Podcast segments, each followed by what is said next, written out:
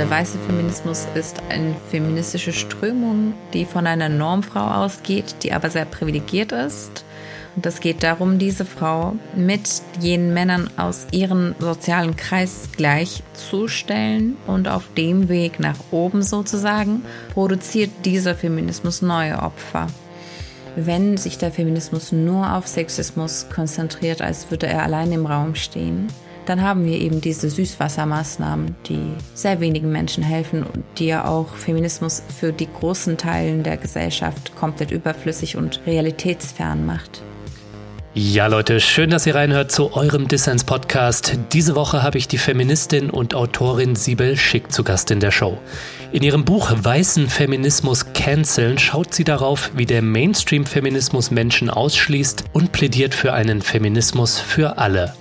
Was das Problem mit dem weißen Feminismus ist und wie es besser gehen könnte, darüber spreche ich mit Sibel Schick. Ich bin euer Host Lukas Odreka und ich wünsche euch viel Spaß mit Dissens.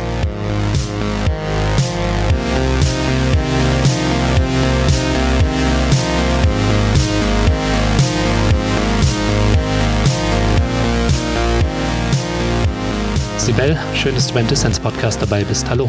Hi, hallo, danke für die Einladung.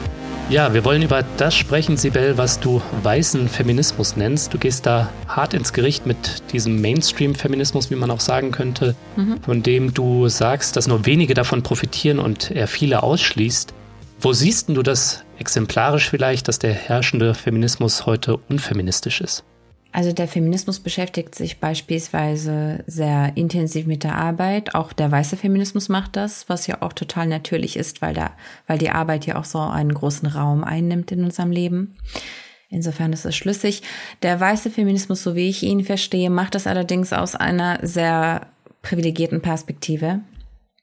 Und zwar, dass es um sehr viel um gläserne Decken geht, äh, um Gender Pay Gap, und das sind selbstverständlich Probleme. Also mit gläsernen Decken werden ja unsichtbare Hürden genannt in beruflichen Hierarchien. Und mit Gender Pay Gap wird äh, beschrieben, dass Männer bei gleicher Qualifikation weniger bezahlt werden, dass Frauen bei gleicher Qualifikation weniger bezahlt werden als Männer. Äh, und wenn wir uns das genau angucken, also sie, sie klingen erstmal auch schlüssig, aber wenn wir uns genauer angucken, sehen wir, dass bei Gläsern Decken beispielsweise bei der Problematik, dass es nicht ausreichend Frauen gäbe in Führungsetagen, dann sehen wir, dass dieser Feminismus eben kein Problem mit äh, Hierarchien äußert, mhm. kein Problem mit äh, bestehenden Strukturen, sondern für sich fordert, dass dieses System ein kleines bisschen frauenfreundlicher wird, so dass Frauen eben besser damit umgehen können, besser darin klarkommen können, besser, leichter nach oben können, ohne in Betracht zu ziehen, was auf ihrem Weg nach oben geschieht. Das führt unvermeidbar dazu, dass dieser Feminismus auf dem Weg nach oben neue Opfer produziert. Wenn wir Reichtum für bestimmte Menschen fordern, dann fordern wir gleichzeitig, sehr leise zwar, aber schon, Armut für andere. Hm. Weil Reichtum Armut voraussetzt. Und davon höre ich halt nicht genug in, im weißen Feminismus. Oder wenn wir uns Gender Pay Gap angucken, sehen wir auch, dass es da um eine ganz privilegierte Gruppe geht, in der Regel gut situierte Frauen, die sind akademisiert, in diesen beschriebenen Strukturen drin. Aber es geht nicht um Frauen, die sehr schlecht bezahlt werden, die regelrecht ausgebeutet werden. Es bringt auch nichts, dass es um diese Frauen gehen soll, weil eine Beseitigung von Gender Pay Gap in ihrem Leben keine Verbesserung bedeuten würde. Wenn eine Frau, die sehr schlecht bezahlt wird, genauso viel bezahlt werden sollte wie ein Mann, der ebenso sehr schlecht bezahlt wird, dann verbessert sich ihr Leben doch nicht dadurch. Sie bleibt arm. Hm. Schön, dass du das Gespräch gleich mit dem Thema Reichtum, Armut eröffnet hast. Ähm, ich dachte, du fängst an zum Beispiel mit weißen FeministInnen wie Alice Schwarzer, die antimuslimischen Rassismus verbreiten. Und das ist natürlich auch ein Problem des weißen Feminismus. Aber wenn wir jetzt schon mhm. beim Thema sind, Business-Feminismus, Girlboss-Feminismus oder Lean-In-Feminismus, wie du es auch in deinem Buch thematisierst, da hätte ich doch die kritische Nachfrage, Warum bezeichnest du das als weißen Feminismus? Also beschreibst du das so und kritisierst das so? Denn meinem Empfinden nach hat das, glaube ich, weniger mit gelernten oder verinnerlichten Privilegien zu tun und der Abwertung von anderen Menschen, wie zum Beispiel bei antimuslimischem Rassismus, ne? sondern eher mit einer Klassengesellschaft und deren Struktur, wo, wie du schon gesagt hast, ne, richtigerweise der Reichtum der einen die Armut der anderen impliziert. Mhm. Dass eine Girl-Boss sein kann oder auch der Dude-Boss sein kann, wie es noch in den meisten Fällen der Fall ist, geht dann einher mit der Überausbeutung vor allem migrantischer oder migrantisierter Frauen in unbezahlten oder unterbezahlten Care-Arbeiten, so zum Beispiel. Ne? Also Denken wir an die Live-In-Pflege oder die Care-Chains, die sich so im globalen Maßstab ergeben. Ja. Aber in der postmigrantischen Gesellschaft, sage ich mal, da kann doch auch am Ende, wenn wir es mal überspitzt sagen, na, da kann doch auch die BIPOC-Professorin am Ende in der Hierarchie über der weißen polnischen Putzkraft mhm. stehen, die sie bei sich zu Hause anstellt. Oder bei der weißdeutschen Frau. Ja, also da macht die Kategorie weißer Feminismus aus meiner Sicht nicht ganz so viel Sinn wie bei jetzt zum Beispiel bei antimuslimischem Rassismus, mhm. ähm, sondern vielleicht sollten wir sprechen vom liberalen meritokratischen Feminismus, wo es um Aufstiegschancen geht und so. Mhm. Aber ja, wie begründest du, dass du da in dem Kontext auch von weißer Feminismus sprichst? Ja, du hast völlig recht, das ist auch genauso. Also es geht dem weißen Feminismus in erster Linie gar nicht darum, dass es weißen Frauen besser gehen soll, das merkt der weiße Feminismus gar nicht. So, er nennt sich Feminismus und nicht weißer Feminismus. Er versteht sich einfach als die Norm, so die Verkörperung von allem, was es gibt, sozusagen. Mhm. Und du hast auch völlig recht, wenn du sagst, ja, warum nicht irgendwie aus einer anderen Perspektive die Klassengesellschaft sichtbarer machen in dem Titel? Also meine Priorität als Feministin ist die Überwindung des Kapitalismus, rassismuskritisch feministisch zu gestalten mhm. und diese Themen nicht außen vor zu lassen, weil ich glaube, wenn wir diese Themen ausschließen von der Revolution, sollte sie jemals zustande kommen, dann bestehen diese Probleme weiterhin. Ja.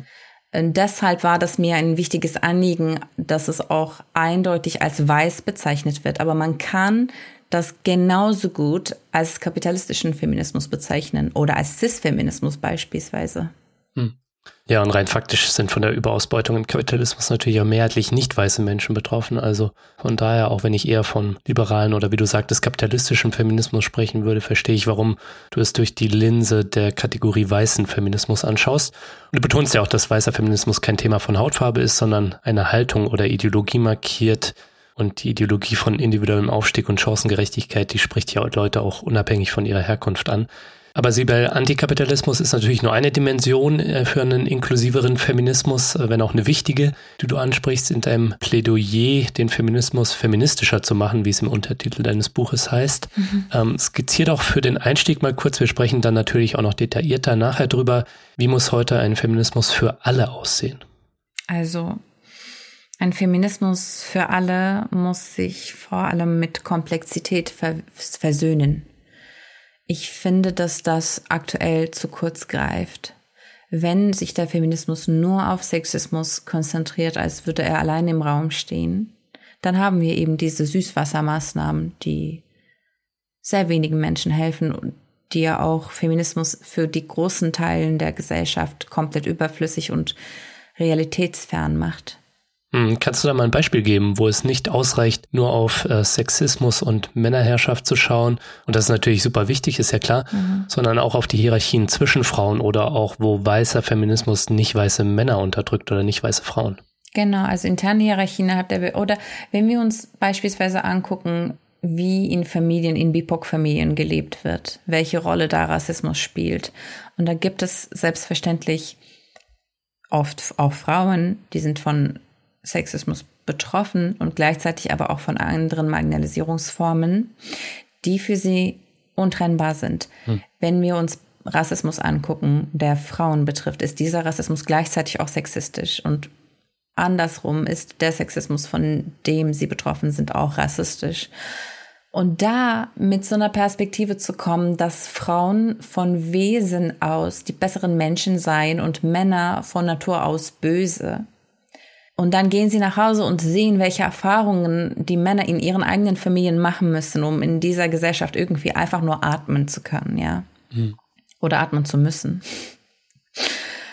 Das ist einfach ganz oft totaler Unsinn. Ja.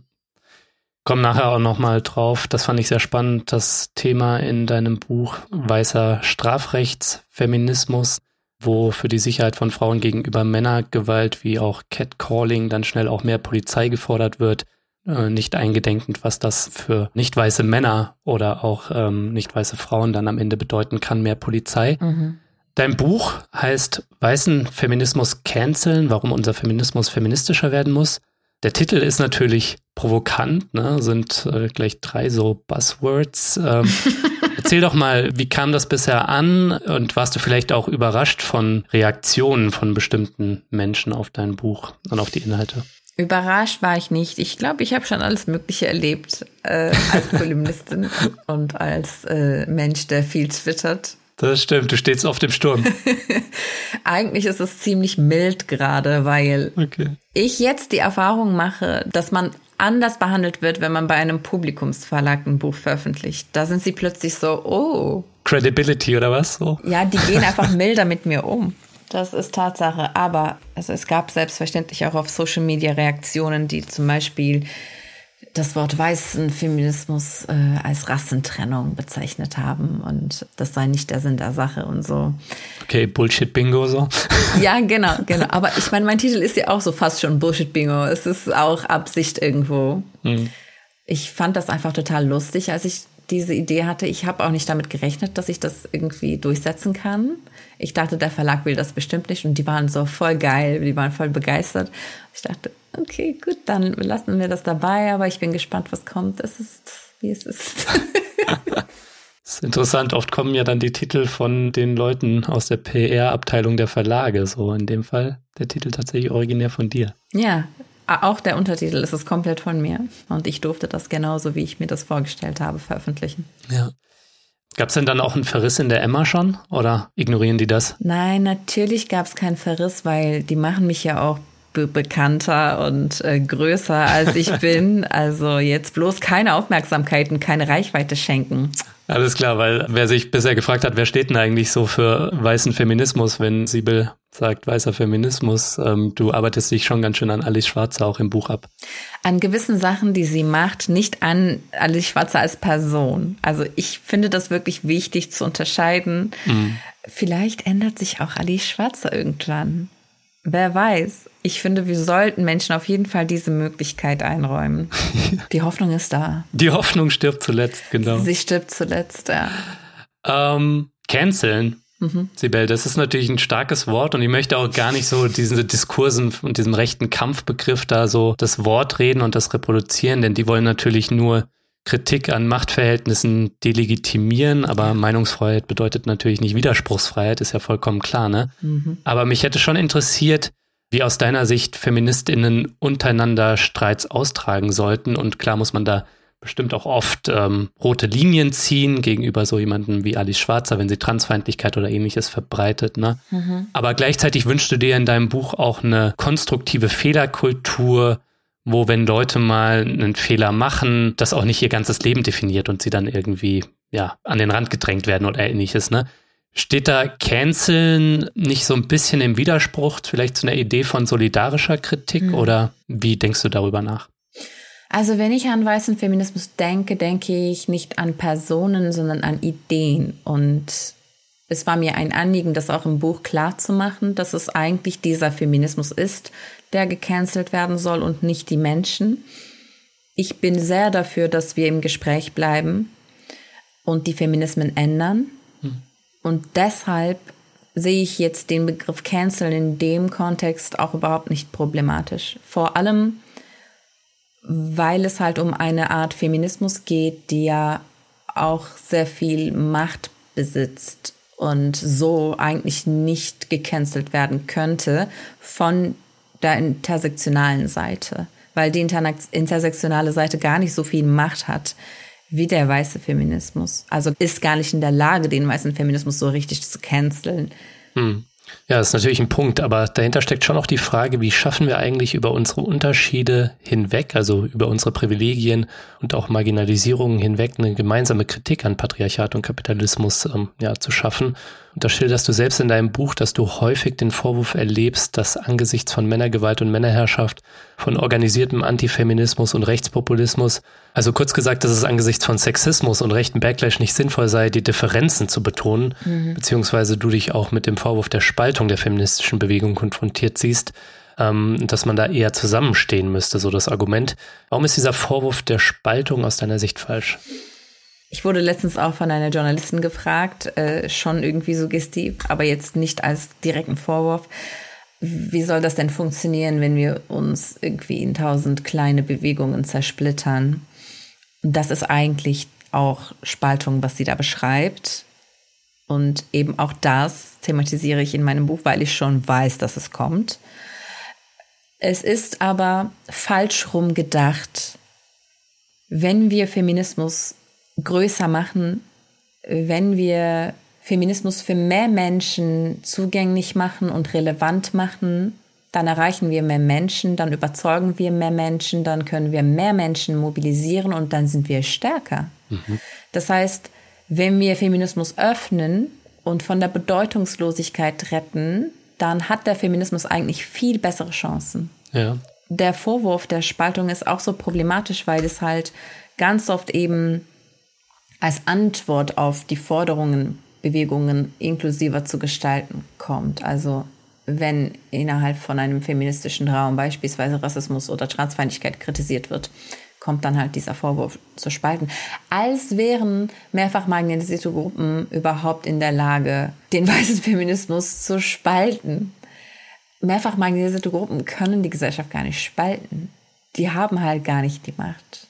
Hm, ja, der Elefant im Raum, die Diskriminierung und der Ausschluss von Macht, das kommt ja nicht durch Kritik, sondern die Unterdrückungsstrukturen, die sind eben schon da. Ne? Ja, ja, genau. Es ist halt super wichtig, über die Machtverhältnisse zu sprechen. Ich schreibe in meinem Buch ja auch beispielsweise, dass es sehr wohl Minderheiten gibt, die die Gesellschaft spalten können, beispielsweise Superreiche. ja, da könnte der weiße Feminismus ja mehr drüber sprechen, ne, über Superreiche, ja. aber dann wäre er nicht mehr weiß am Ende. Zumindest nach deiner Terminologie. Das ist die Sache. Ich habe, ich glaube, letztes Jahr oder vorletztes Jahr, ich weiß nicht mehr, also verzeih bitte, dass ich das jetzt irgendwie so erzähle, ohne konkret nennen zu können, aber im Spiegel jedenfalls, äh, wo bleibt die nächste Ali Schwarzer? Und ich habe lange über diesen Artikel nachgedacht, was das bedeutet, die nächste Ali Schwarzer für den heutigen Feminismus zu fordern. Und ich dachte, das kann es gar nicht geben, weil wir Strukturen kritisieren und die Macht von Ali Schwarzer kommt vor allem wegen der Medien, weil sie überall mit offenen Türen und Lächeln empfangen wird, weil sie eben das System gar nicht so wirklich herausfordert. Und das ist aber nicht der Sinn der Sache. Und das ist am Ende Eigennutz. Ja, vielleicht so ein bisschen eine Parallele zu Sarah Wagenknecht, die auch sehr gottkomplexig unterwegs ist. Mhm. Ähm, da verstehen die beiden sich, glaube ich, ganz gut auf der Ebene. Und ja, Migrationsfeindlichkeit ähm, und Rassismus ist, glaube ich, auch ein Ding zwischen den beiden. Ja. Nicht nur krude Friedensappelle und Verharmlosung äh, des russischen Neoimperialismus. Aber lass uns noch mal über weißen Feminismus sprechen, wo er überall Menschen ausschließt. Du thematisierst da in deinem Buch unter anderem Rassismus, Transfeindlichkeit, Ableismus und Armut über die Tatsache, dass der Mainstream-Feminismus vor allem die Ungleichheit zwischen weißen Frauen aus der Mittelschicht im Vergleich zu Männern thematisiert, aber nicht das prekäre migrantische Dienstleistungsproletariat. Darüber haben wir ja schon gesprochen. Ähm, da spielt natürlich Rassismus eine Rolle, wenn auch nicht so offensichtlich. Aber sehr oft ist der Rassismus des weißen Feminismus ja auch super obvious. Ne? Zum Beispiel der antimuslimische Rassismus rund um das Thema Kopftuch oder Kopftuchdebatte. Wie erlebst du diese direkten rassistischen Angriffe auf Frauen durch Frauen? Genau, das ist jetzt natürlich ganz offensichtlich. ich verstehe sowieso nicht, was darin sich irgendwie als Debatte eignen soll. Kopftuch, also Menschen mit äh, Kopftuch, ja oder nein. Ich meine, die gibt es schon. Wovon reden wir hier überhaupt, ja? Und wenn wir über Patriarchat und Unterdrückung und Diskriminierung sprechen, dann sind wir alle auf einer oder anderen Weise betroffen. Also worum geht's hier? Es geht um den aktiven Ausschluss und da habe ich ja ähm, über eine Stellungnahme von Tada Pham äh, geschrieben. Es ging um eine Lehrerin mit Kopftuch aus Berlin, die erfolgreich gegen ihr Berufsverbot geklagt hat. Und Tada Pham hielt das, sage ich mal, für eine sehr große Gefahr. Und dann aber habe ich gesehen, dass diese Diskussion da nicht zum ersten Mal passiert ist bei Tada Farm, sondern auch vor mehreren Jahren viele Mitglieder von Tadafam ausgestiegen sind, nachdem auf einer Mitgliederkonferenz die Idee, dass äh, Hijabi-Frauen, Frauen mit äh, Kopfbedeckung nicht als Tadafam-Mitglieder aufgenommen werden sollen, mit Lächeln und mit Verständnis äh, empfangen wurde. Mhm.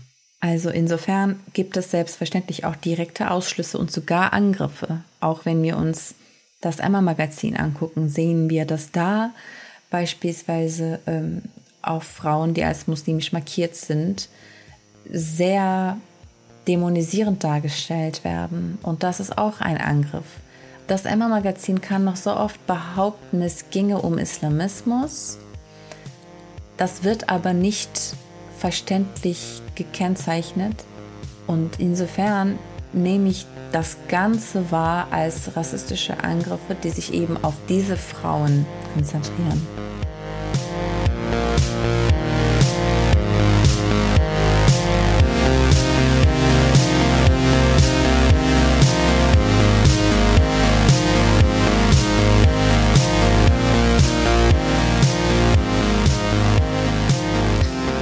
So Leute, ich möchte die kurze Pause hier nutzen, um den mehr als 1160 Fördermitgliedern vom Dissens Podcast zu danken, allen treuen und allen neuen Fördermitgliedern ein herzliches Dankeschön. Ihr macht möglich, dass ich Dissens kostenlos, werbefrei und unabhängig für alle da draußen senden kann.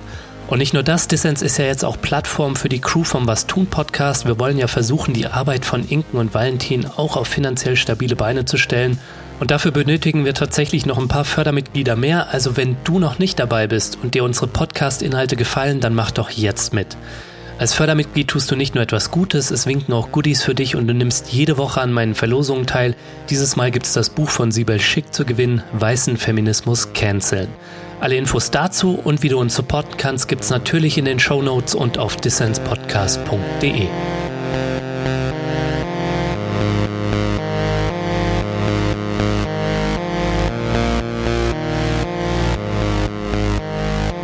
Ihr hört den Dissens-Podcast. Zu Gast ist die Feministin, Kolumnistin und Autorin Sibel Schick.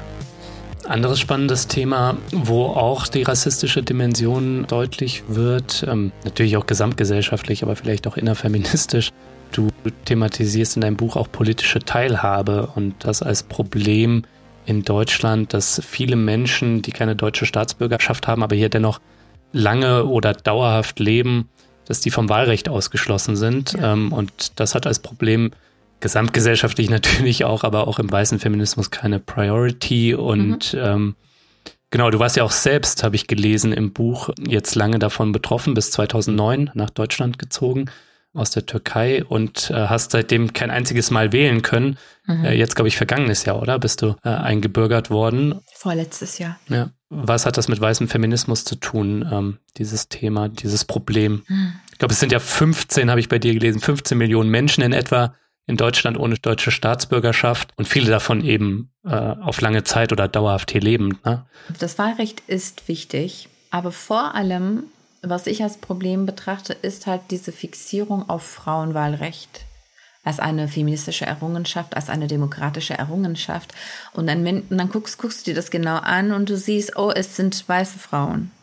Und das hat was damit zu tun, dass die Suffragetten eine Bewegung aufgebaut haben, die sich ausschließlich für das Wahlrecht von weißen Frauen eingesetzt hat. Und bis heute sprechen wir von Frauenwahlrecht und meinen damit die weiße Frau. Mhm.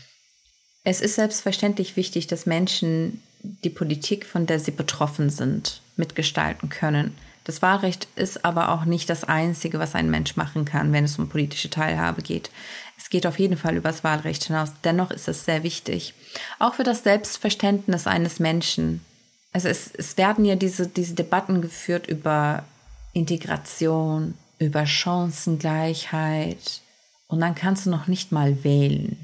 Also ich verstehe da die Prioritäten überhaupt nicht inzwischen, ehrlich gesagt. Hm. Okay, was ist deine Idee von der Wahlrechtsreform dann? Ab wann sollten Menschen, die hier leben, aber nicht deutsche Staatsbürger sind, wählen dürfen? Was sollte da das Kriterium sein? Also Lebensmittelpunkt würde ich sagen. Wo ist dein Lebensmittelpunkt? Wo lebst du? Ich finde es auch unmöglich, dass beispielsweise türkische Staatsbürgerinnen oder doppelte Staatsbürgerinnen mit, der, mit einem türkischen Pass zusätzlich für, also bei den Türkei-Wahlen wählen dürfen, während sie in Deutschland leben. Das ist einfach so sinnlos. Hm. Ich finde, dass Menschen, also ich glaube, es ist ja so für deutsche StaatsbürgerInnen in Deutschland, wenn du von einem Bundesland ins nächste ziehst, musst du doch nur einen Monat warten, um da bei den Wahlen teilnehmen zu können. Gute Frage. Ich habe keinen Plan, aber lass mich mal Google nehmen. Es kann sein, dass es falsch ist, aber es ist so irgendwie in meiner Erinnerung geblieben. Ich glaube, das ist ein Monat und ich finde es einfach perfekt. Wenn du wählen willst und dann beschäftigst du dich eben damit und informierst dich und dann triffst du eine Wahl. Ja. Was ist das Problem? Okay, ich habe es gefunden. Also auf wahlrecht.de, da steht drei Monate, wenn man von einem in ein anderes Wahlgebiet umzieht.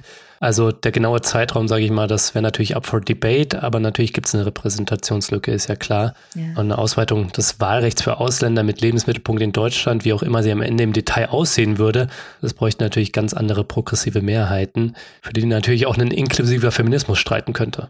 Das stimmt. Ich hatte es vorhin schon ähm, angesprochen. Ich fand auch spannend, eben zu lesen über ja sowas wie einen weißen Strafrechtsfeminismus bei dir einen Feminismus, der zum Schutz von Frauen vor männlicher Gewalt mehr polizeiliche und mehr strafrechtliche Verfolgung von übergriffigen Männern fordert. Mhm. Du thematisierst auch eine Petition, die es vor wenigen Jahren gab, die das Catcalling auf der Straße strafbar machen sollte und kritisierst das in deinem Buch als weißen Feminismus. Mehr Sicherheit für Frauen vor männlicher Gewalt, das klingt doch erstmal gut. Und das würdest du wahrscheinlich auch unterschreiben. Ja. Aber warum die Ablehnung einer solchen Forderung? Genau. Das beschreibt ja eine ganz bestimmte Verhaltensweise. Erstens ist es halt auf der Straße und Emilia Roig schreibt es in ihrem Buch Why We Matter sehr, sehr gut, dass äh, mit der Straße immer gewisse, gewisse Assoziationen mitkommen, die gleichzeitig klassistisch und rassistisch sind. Warum reden wir nicht über Verhaltensweisen, die genauso übergriffig sind, aber in Büroräumen passieren, getätigt durch Männer in Anzügen? Mhm. Oder warum beschäftigen wir uns nicht gleich mit den Strukturen, die zu diesen Verhaltensweisen führen? Und dann wollen wir bestimmte Verhaltensweisen bestrafen, aber alles bleibt bestehen.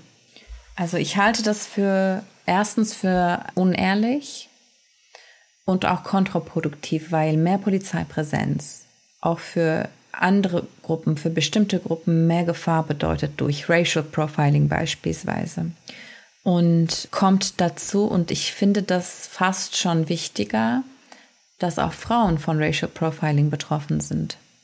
Auch Mädchen, Kinder. Also ganz viele Kinder, Frauen, Mädchen, die sind nicht per se dadurch geschützt, dass die Polizeipräsenz erhöht wird, weil sie, sollten sie auf der Straße belästigt werden, vielleicht nicht immer die Polizei rufen können und von diesem vermeintlichen Schutz profitieren können. Hm. Und dann kommen noch andere Sachen ins Spiel, wie beispielsweise, wenn ein Mensch von Racial Profiling betroffen ist und dann die Polizei verklagt, dann werden sie ja selbst mit Klagen beworfen von der Polizei wegen Beleidigung oder wegen Widerstand. Das heißt, da gibt es auch eine ganz große Rückkehr des Täterinnen-Opfer-Verhältnisses. Also es wird so umgekehrt und von, aus Opfern werden TäterInnen produziert. Und dann werden andere wiederum komplett im Stich gelassen. Ich bin völlig dafür, dass Catcalling nicht stattfinden soll, aber ich finde, dass der Weg, der dorthin führt, ist nicht unbedingt mehr Strafbarkeit und eine erhöhte Polizeipräsenz.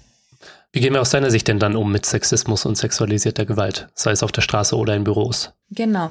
Also wir müssen Menschen als Menschen betrachten. Es geht ja eigentlich im Großen und Ganzen um das Problem, dass bestimmte Menschen eben entmenschlicht werden in Prozessen der Diskriminierung, wenn es um Sexismus geht, wenn es um Rassismus geht, wenn es um anderweitige menschenfeindliche Ideologien geht.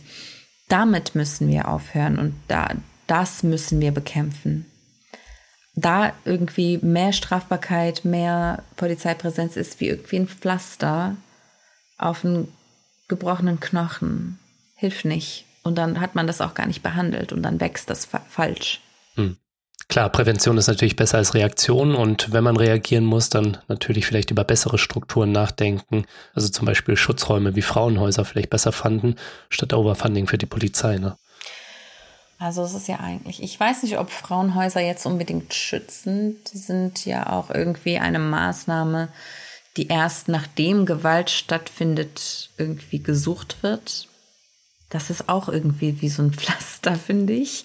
Dennoch sind sie notwendig, keine Frage. Und dennoch ist es problematisch, dass sie äh, geschlossen werden und nicht ausreichend ähm, Geld bekommen. Hm. Ja, das Beispiel von Strafrechts- und polizierendem Feminismus zeigt auch ganz gut, dass der Mainstream-Feminismus, der ja von guten Frauen ausgeht, wie du es vorhin formuliert hast, eben nicht weiße Männer und nicht weiße Frauen diskriminieren kann, indem er zu mehr Racial Profiling beiträgt. Ein anderes Beispiel, wo der weiße Feminismus deiner Ansicht nach Menschen ausschließt, ist beim Thema Transrechte und Transfrauen, mhm. wo transexkludierende Radikalfeministinnen wie Adi Schwarzer Transfrauen das Frausein absprechen und sogar insinuieren, dass sie versteckte Unterdrücker und Gewalttäter sind wo kommt denn dieser Hass deiner Ansicht nach her, Sibel? Und wie machen sich da Turfs wie Ali Schwarzer zum Handlanger des Patriarchats? Ich hatte ja vorhin gesagt, dass der weiße Feminismus halt ganz klare Vorstellungen davon hat, dass Frauen von Natur aus, also Cis-Frauen, von Natur aus die besseren Menschen seien und Männer von Natur aus böse. Und das wird seit Jahrzehnten weitergeführt und die ganze Politik, die ganze feministische Politik, die dann entwickelt wird, ist halt darauf basiert. Wenn wir jetzt aber sagen, dass das nicht so sein kann, weil es eben verschiedene Hierarchien gibt unter Frauen und Männer, dann stützt das alles, was sie sagen. Das, also die ganze weiß feministische Politik stürzt in sich zusammen und es ist nicht mehr brauchbar. Und dann müssen neue Ideen her, neue Diskussionen, neue Debatten, neue Auseinandersetzungen, neue Reflexionen. Und das ist ein harter Prozess. Das ist nicht einfach. Aber ich finde, das muss auch nicht einfach sein. Mhm.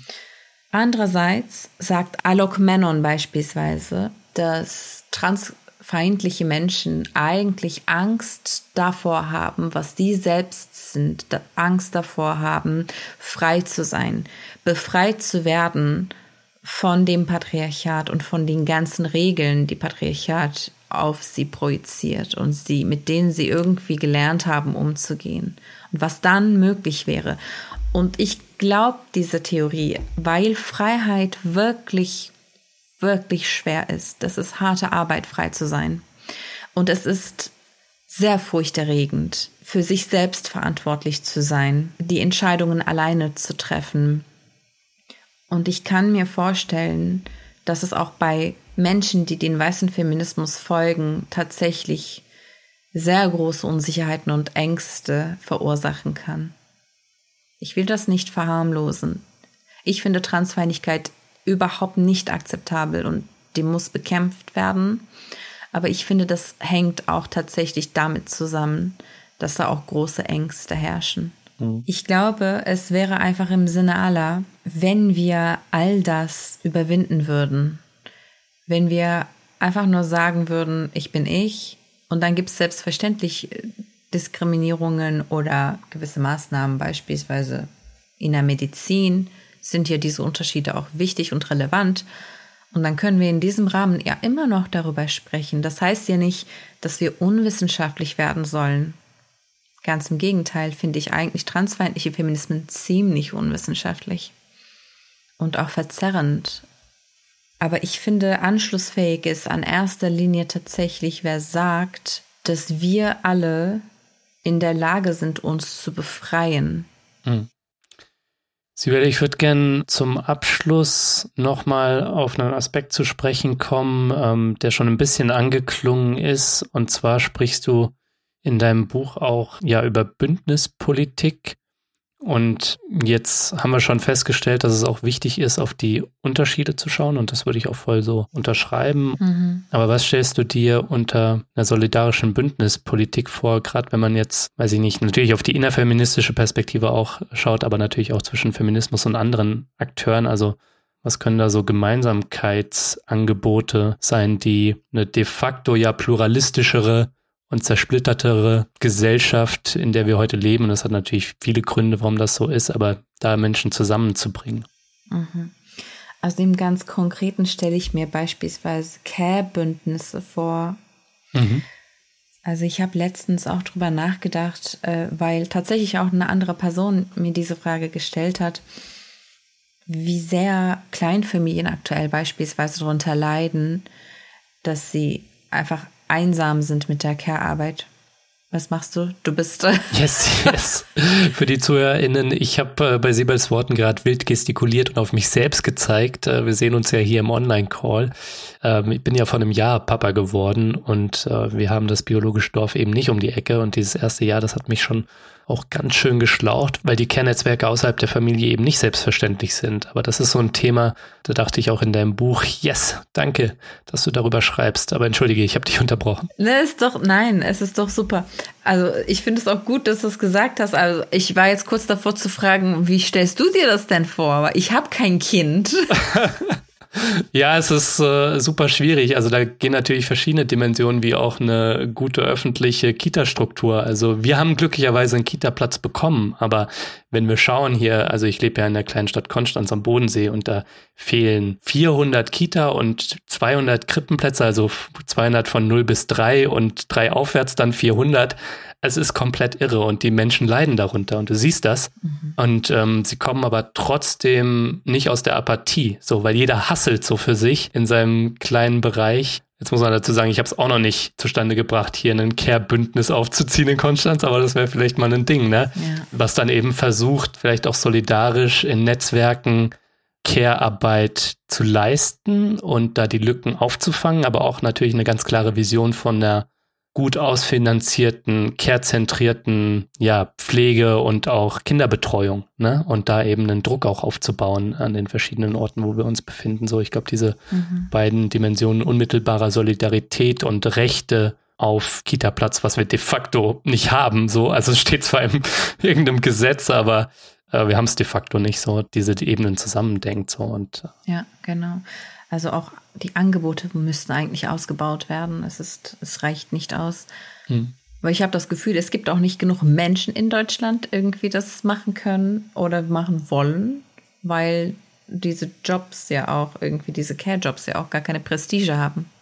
Super Punkt. Ne? Es muss natürlich auch mit einer unglaublichen Aufwertung einhergehen, auch mit besseren Arbeitsbedingungen. Ne? Also die Belastung in diesen Berufen, sei es in Krankenhäusern, sei es in den Altenheimen oder in den Kindergärten, ist enorm. Mhm. Aber mir scheint auch, ne, um da nochmal zurück auf den Bündnispunkt zu kommen, dass gerade da trotz aller Unterschiedlichkeiten, trotz aller Privilegien und äh, Diskriminierungserfahrungen, und die müssen dann natürlich auch in diesen Bündnissen mitgedacht werden, dass diese materielle Politik einer Care-Ökonomie halt so ein wichtiges Gemeinsamkeitsangebot mhm. zu sein scheint, wo sich Leute treffen. Mhm. Dann wird es da auch noch Rassismus geben, ja. Mhm. Und blöderweise wahrscheinlich auch Transfeindlichkeit oder solche mhm. Dinge. Und ja. diese besonderen Perspektiven dann mit Blick auch auf Care müssen dann auch mitgedacht werden. Aber es ist halt zumindest mal ein Ort oder so, wo Leute oder ein Thema, wo Leute zusammenkommen.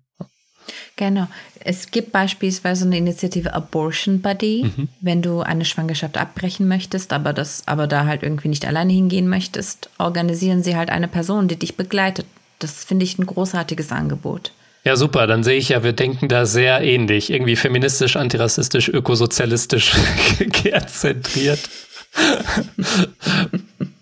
Sibel, nur zum Ausblick, vielleicht so als Zusammenfassung. Dein Buch thematisiert sehr schön und inhaltsreich, ja, welche blinden Flecken weißer Feminismus hat.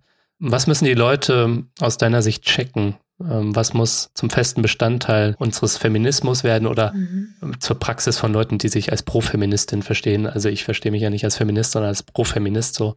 Genau, was sind da ganz wichtige Bestandteile? Genau, also ich würde da tatsächlich ganz da zurück zurückkehren, was ich am Anfang gesagt habe, dass der Feminismus, der für alle da sein möchte, sich mit Komplexität auseinandersetzen muss. Und ich glaube, das ist auch als Schlusswort eignet sich das eigentlich ganz gut.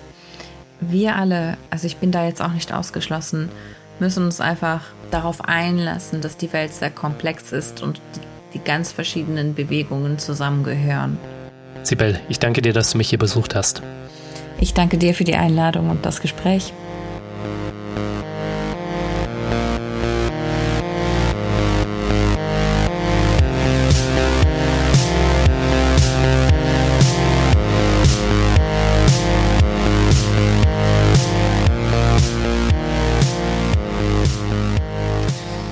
Ja, ihr Lieben, das war's auch schon wieder. Das war der Dissens Podcast für diese Woche. Schön, dass ihr alle dabei wart. Mein Gast war die Feministin, Kolumnistin und Autorin Sibel Schick.